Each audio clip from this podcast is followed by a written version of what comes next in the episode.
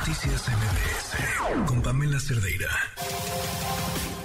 Una vuelta al mundo del deporte. El marcador de Rosa Covarrubias en MBS Noticias.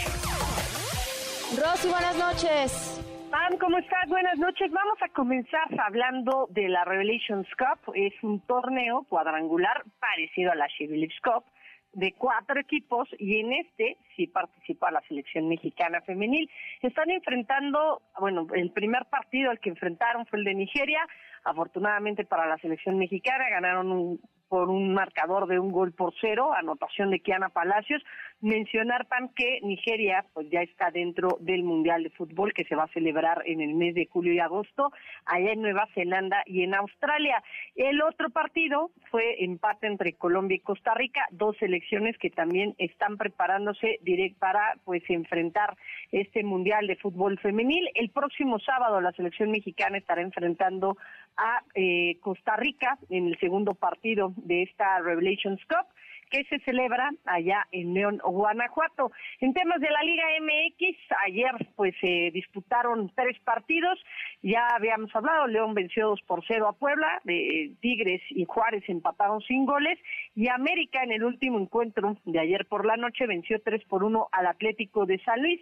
Doblete de Henry Martin para llegar a 77 dianas con el equipo de las Águilas, superando a Zambrano. Y bueno, pues esto fue lo que dijo, y entrando dentro de los 10 máximos goleadores en la historia del Club América. Y esto fue lo que dijo Henry Martin al término del encuentro. No, no, para mí un orgullo el poder formar parte de la historia de club más grande de México. No sabía nada de eso, la verdad que no me pongo a ver estadísticas ni ni nada. mi trabajo, mis objetivos son partido a partido, enfocado en eso y creo que es lo que me ha dado la confianza y la continuidad que, que estamos teniendo. Y bueno, en estos momentos el conjunto de Monterrey está venciendo 2 por 0 a Querétaro y Tijuana y Chivas están empatando a un tanto. También hubo partidos de la UEFA Champions League en los octavos de final. El club del Borussia Dortmund venció 1 por 0 al Chelsea. Una, la verdad es que fue una magnífica anotación la del equipo alemán Karima de Yemi, una descolgada prácticamente corrió todo el campo, se quitó a Fernández, se quitó al arquero del Chelsea y bueno, pues finalmente ganan uno por cero. La vuelta será el próximo 7 de marzo en pues el en Stamford Bridge en casa del Chelsea y en el otro encuentro que se disputó hoy, octavos de final ida de la Champions League, el equipo del Benfica venció 2 por 0 al Brujas. En temas que tiene que ver con el Clásico Mundial de Béisbol, que ya arranca el próximo eh, mes de marzo, eh, a mediados de marzo estará arrancando. La, la selección mexicana, bueno, pues está conformada por grandes peloteros, la mayoría que han estado en grandes, que han estado y que están en grandes ligas. Y bueno, pues uno de los peloteros que le encabeza es precisamente el pitcher de los Dodgers de Los Ángeles, Julio Urias, quien el día de hoy habló en conferencia de prensa respecto, por supuesto, a la selección mexicana y a ser el posible pitcher abridor para México en este torneo. Vamos a escucharlo. Cada mexicano que estamos acá estamos con equipos importantes y somos claves para cada equipo. Entonces eso yo siento que es muy importante. No está Gallegos con, con Cardinals, está este Urias con Milwaukee, el otro Urias, su hermano, obviamente con, con Orioles. Entonces siento que cada pieza de cada equipo en grandes ligas es importante y ahora juntos todos siento que va a ser algo muy bueno. Siempre todas las temporadas muertas nos preparamos eh, muy bien. No siempre trato de trabajar bien, trato de trabajar fuerte, de prepararme para una temporada larga. Y en este caso siento que es lo mismo, no es lo mismo, la única diferencia es eso, el tiempo de, de estar listo. El tiempo de estar listo es un poquito más temprano, pero, pero es algo que ya estamos también, se podría decir, eh, acostumbrados. ¿no? Nunca me gusta llegar a sprint training y ponerme listo en sprint training, siempre trato de llegar listo. Entonces ahorita nos sentimos ya muy bien preparados, muy, muy, muy bien físicamente. Entonces esperemos que, que las cosas sigan saliendo como están ahorita y, y poder dar el 100% de nosotros. Vamos a ver si esta novena mexicana llega o, o obtiene grandes cosas. México está instalado en el grupo C que jugará precisamente en la ciudad de Arizona, en, Estados Unidos, y su primer rival será el de Colombia el próximo sábado 11 de marzo. así que estaremos pendientes de lo que ocurra con la selección mexicana de béisbol. Y en temas que tiene que ver con, eh, bueno, pues el fútbol americano, el día de hoy, eh, los jefes de Kansas City hicieron su tradicional eh, parade, su tradicional desfile después de obtener, por supuesto, el anillo del Super Bowl.